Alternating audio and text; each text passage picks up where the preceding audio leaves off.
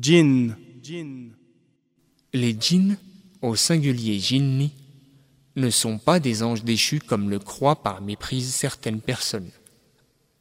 Allah le Très-Haut les a créés à partir de la flamme d'un feu sans fumée.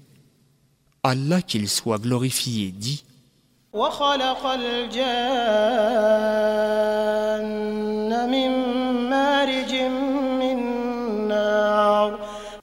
Il a créé les djinns de la flamme d'un feu sans fumée.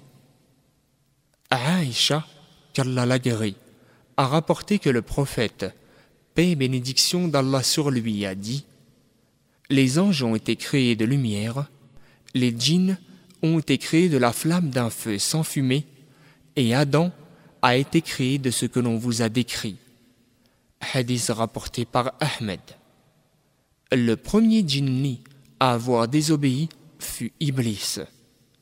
Tant le Coran que la Sunna décrivent les djinns comme des êtres vivants à part entière, tout comme les humains, ils sont libres de croire ou non, d'accepter ou de rejeter la bonne direction.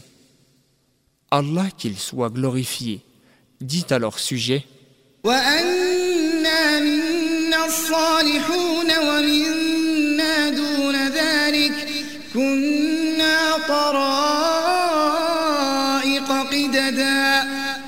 Il y a parmi nous des vertueux et d'autres qui ne le sont pas.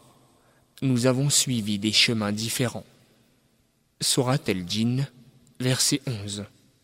Un groupe d'entre eux a écouté la récitation du Coran avec un grand respect et a cru. Voir Surat al-Ahkaf, du verset 29 au verset 32. Les djinns sont des êtres ayant une forme, ils mangent, boivent, se marient et procréent. Ils sont capables de prendre différentes formes et d'accomplir des actes incroyables que les humains ne peuvent effectuer. Néanmoins, ils ne connaissent pas l'inconnu.